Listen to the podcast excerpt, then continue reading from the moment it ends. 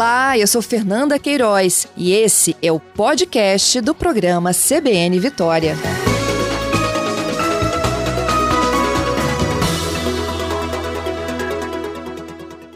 Doutor Roberto, bom dia. Bom dia, Fernanda. Bom dia a todos que nos ouvem aí, os capixabas que estão nos ouvindo. É um prazer falar com você. O prazer é nosso. Doutor Roberto, está diminuindo. E aumentando a pressão, né?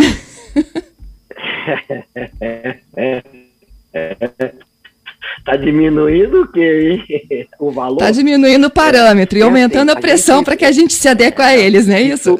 Isso? Tem acontecido com a glicose, com a pressão, tem acontecido também com os níveis de colesterol. Né? Então, conforme os estudos vão evoluindo, a gente vai refinando esses dados e reconhecendo não só o risco que a pressão traz, mas o benefício do tratamento dela. Então, na questão do Covid, aí a gente está discutindo tanto, né, quando que comprova o benefício de um tratamento ou não, isso vale para tudo. Então, eh, na pressão arterial também. E o, e o que tem mudado é que a gente reconhece, primeiro, essa prevalência muito alta que existe nos idosos. Segundo, apesar de ser comum essa elevação. Isso não é normal, porque traz consequências maléficas, muito negativas, e, é, e com isso um aumento é, exponencial da população idosa no Brasil, a gente tem aí um, um vamos dizer, um, uma conjuntura de fatores que levam a um risco muito elevado de consequências negativas. E o senhor percebe isso, que a população com mais de 60 anos, ela tem uma prevalência maior, mas ela não leva muito isso como importante? É, é relativamente comum algumas pessoas, apesar de já estar muito mais bem divulgado com o auxílio de vocês é, e com um trabalho forte da classe de saúde, né, não só dos médicos, está é, tá, tá, tá cada vez mais comum as pessoas mais idosas, até acima dos 80 anos, cada vez mais preocupadas com os valores da sua pressão arterial. Mas ainda tem muita gente que considera assim: ah, mas já tem 80 anos, né? é normal subir um pouco. Não é normal, é comum. Se sobe, claro, dentro de determinados parâmetros, se sobe mais do que deve, isso traz consequências negativas. E uma outra coisa importante que a gente tem que levar, e levamos em consideração isso nessa nova diretriz, é que os indivíduos, é, quando passam de uma determinada idade, é, a gente tem aquela muito bem divulgada expectativa de vida no Brasil, que vem crescendo. Mas essa uhum. expectativa uhum. de vida mais divulgada é aquela ao nascer. Quando o indivíduo já está em vida, a expectativa de vida vai mudando. Então, só para dar um exemplo, quem tem hoje 80 anos no Brasil tem uma sobrevida média adicional de em torno de 10 anos. Ou seja, em média, vai viver até os 90. E o que, a gente levou em consideração nessa diretriz? Qual é o principal fator que diz quem vai viver muito abaixo da média ou acima? É a condição desse indivíduo, do ponto de vista de doenças, claro, mas principalmente da condição que a gente chama condição funcional. O que, que é isso? É a, é, a, é a reserva orgânica que esse indivíduo tem. O envelhecimento está associado a uma perda da reserva. Alguns indivíduos chegam lá na frente com uma reserva ainda muito boa, a capacidade de executar tarefas físicas, tarefas mentais, cognitivas, e com isso ele vai acima da média. Gente, se o tratamento da hipertensão é, leva de um a dois anos para poder. Toda doença crônica tem um tempo, né? Entre o tratamento e os benefícios se consolidarem. E, e a, a, pressão vai levar em torno de um a dois anos para consolidar os benefícios. Se essa população vive em média 10, ela, ele, ela tem tempo suficiente para se beneficiar desse tratamento. Para viver 100 anos. Isso. Então, quando o indivíduo está é, condição, em condição muito boa, eu, eu enxergo esse indivíduo como alguém que vai chegar aos 100. Eu faço todos os tratamentos desse, desse paciente como se ele fosse chegar aos 100, viver pelo menos mais 20, né? É, ele uhum. vai ficar muito acima da média. E é, eu acho que é para isso que a gente trabalha, né? A própria medicina e, a saúde e o bem-estar de cada um, é para que a gente viva bem, mas viva, é, viva mais, mas viva bem, não é isso, doutor? Exato, esse é o meu lema. Então, é, ir longe é bom, mas ir bem é ótimo. Agora, voltando lá ao parâmetro desse 14 por 8, o ideal hoje é 12 por 8? É, é, é, não, não é bem assim. Na verdade, é, para a população mais jovem, é, foi criada uma meta é, para uma população mais jovem e de alto risco cardiovascular, a meta ficou entre 120 e 129. Então, a gente, nessa nova diretriz, isso foi uma diferença também em relação às anteriores, é, tanto para os adultos quanto para os idosos, a gente criou uma meta com uma faixa, não mais assim, abaixo de tanto, e sim uma faixa média. Nos idosos, ela é um pouco mais alta. É, por quê? Porque a quantidade de ensaios clínicos até o momento é grande mas elas permitem a gente concluir como benéfico um valor diferente. Aí eu vou fazer, vou me permitir fazer uma pequena divisão. Uma outra novidade que houve nessa diretriz foi a gente parou de classificar os idosos apenas pela, pela idade cronológica. Então, hum. a, a, a, sempre se considerou a condição geral do indivíduo, mas é, o, o critério idade era preponderável. Então, acima de 80 anos, a meta etária, a meta de pressão era diferente de abaixo de 80 anos. Agora, a gente colocou essa classificação, isso foi uma grande diferença, inclusive, a outras diretrizes do mundo, que são rígidos ou dependentes. Claro que tem uma classificação intermediária, tem todos os detalhes nisso, mas os indivíduos que tendem mais à condição de rigidez têm uma meta mais rígida do que aqueles indivíduos considerados frágeis, aqueles indivíduos com uma reserva orgânica pior.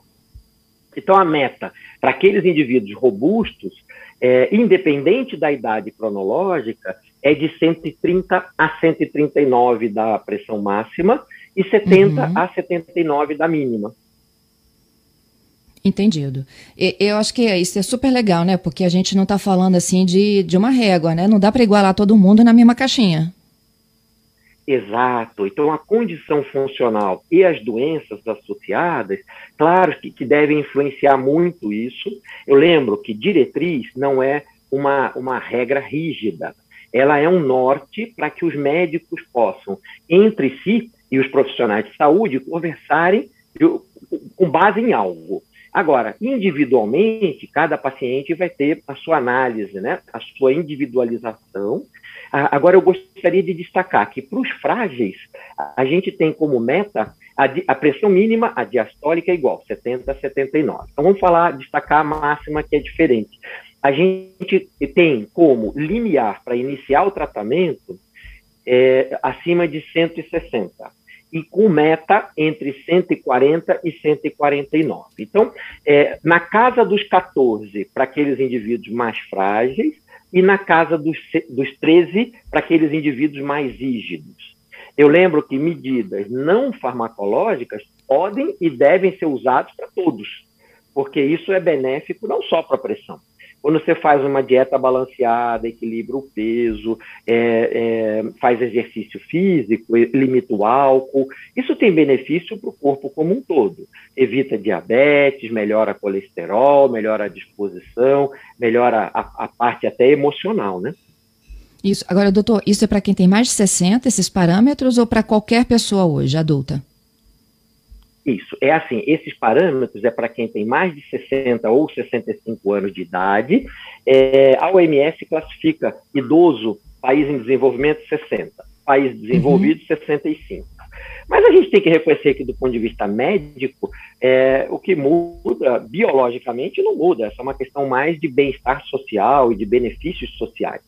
Então, e, e, aí, esses indivíduos com mais de 60 a 65 anos estão dentro dessa classificação Quanto mais robusto, obviamente, os mais jovens tendem a ter uma prevalência menor de fragilidade do que os mais velhos.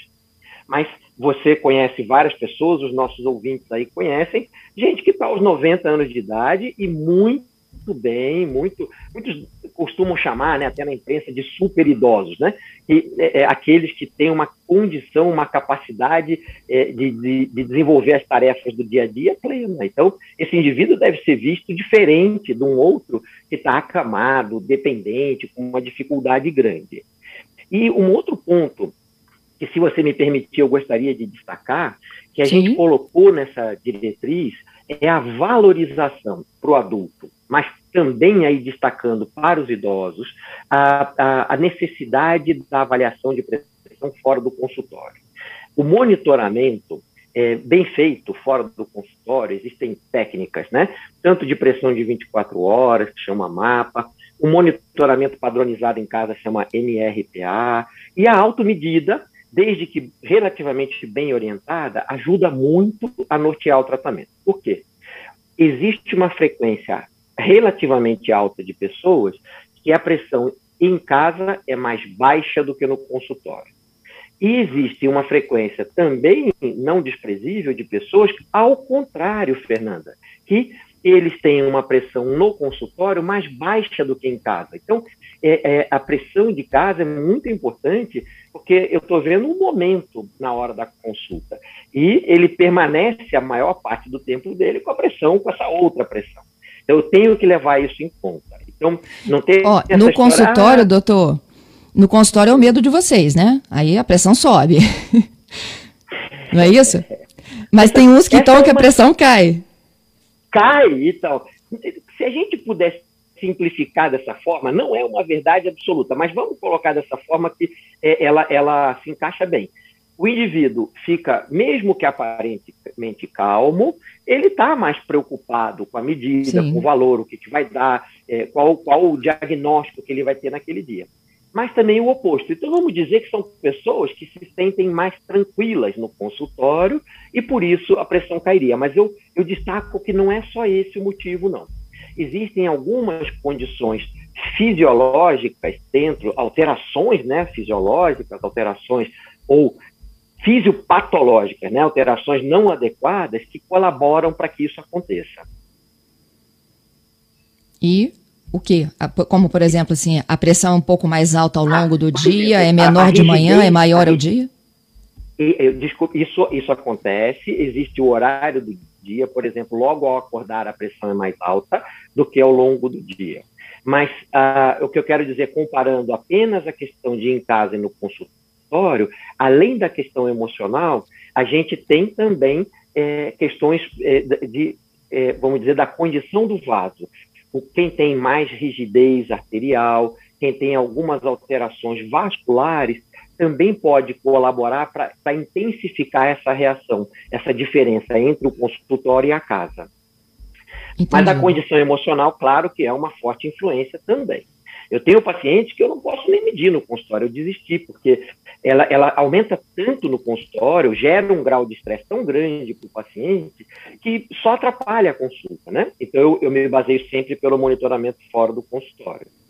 E, e, e, se você permitir também, um outro ponto importante que eu não gostaria de esquecer de falar é a, a questão é, de, um, de um problema grave. Conforme há um, um, envelhecimento populacional, cada vez mais a gente vê um problema grave de saúde pública, que são os quadros demenciais. O mais comum, mais conhecido, é a de Alzheimer, é, mas é muito frequente tanto o Alzheimer isolado, como ainda mais frequente ele combinado com a chamada demência vascular. Então, isso seria demência mista. E a pressão arterial tem um impacto, tem um papel extremamente importante no desenvolvimento dos quadros demenciais. Você sabia? Não sabia. É, é, um, é uma coisa que é importante as pessoas terem essa conscientização, é, e quanto mais precoce o tratamento da pressão arterial, não só em quem já é idoso, mas quem já desenvolveu mais precocemente, é, essa prevenção é ainda maior, porque as alterações estruturais dos pequenos vasos do cérebro são muito importantes e elas, para o desenvolvimento das demências, e elas ocorrem no longo prazo. Claro, um AVC, um derrame, uma perda grande de neurônios, quer dizer, poucas perdas grandes ou muitas perdas pequenas, né, várias lesões pequenas, ambas estão associadas ao declínio da cognição e às demências. Entendido. Doutor Roberto, voltando lá na, na questão né, do, da, da diferença que dá na medição do consultório para casa, eu me lembro que teve um tempo em que vocês desaconselhavam essa medição em casa, até porque os equipamentos não eram aferidos. Como é que a gente faz isso em casa? Fernanda, essa é uma excelente questão, muito bom. É assim, é, realmente hoje a gente tem uma disponibilidade muito mais alta de equipamentos validados. O que, que é isso? O Inmetro, ele dá o selo, mas existem também para o algoritmo interno de medição de pressão, existem protocolos internacionais que definem que aquele aparelho tem uma acurácia adequada. Cada vez mais a gente tem disponibilidade de aparelhos a um custo cada vez mais acessível. Então, ficou muito mais prático de se fazer isso. Então, a automedida seria feita com o aparelho do paciente. A MRPA e a MAPA são equipamentos da clínica ou do médico que ele vai fornecer ao paciente e vai definir como é que seria o protocolo de medida. Agora, é importante que as pessoas lembrem, é, e, e aproveitando que você colocou esse ponto importante, é que para fazer a medida de pressão, o ideal é que ela esteja em repouso há pelo menos três minutos, numa uhum. condição confortável como padrão, veja, cada médico pode orientar o paciente para as condições dele, mas como padrão, a medida é feita sentado, com o braço apoiado, por exemplo, numa mesa, mas as costas devem estar recostadas. Então, o indivíduo deve estar com os dois pés no chão, as costas recostadas e o braço apoiado, bem relaxado. O aparelho de pulso é muito prático, mas ele tem uma margem de erro maior por vários motivos. Por isso, também a gente recomenda como ideal a utilização de aparelhos de braço, não os de pulso. Então, quando eu falo repouso de três minutos, é sem conversar também. Muitas uhum. pessoas ficam ali conversando, e isso altera a pressão arterial quando a gente conversa. Então, a pessoa fica em repouso pelo menos três minutos, aí depois disso ela mede. Idealmente, se ela fizer duas medidas consecutivas, melhor ainda, porque a gente tem uma média para ser tirada daí. Excelente, doutor. Nossa, como eu aprendi com o senhor hoje, viu? Eu acredito que os nossos ouvintes Olha, também. isso é, é, são alguns pontos de destaque, né? Tem tanta coisa aí no meio, é pena que não dá para a gente falar tudo. A população, de modo geral, pode consultar essas novas diretrizes?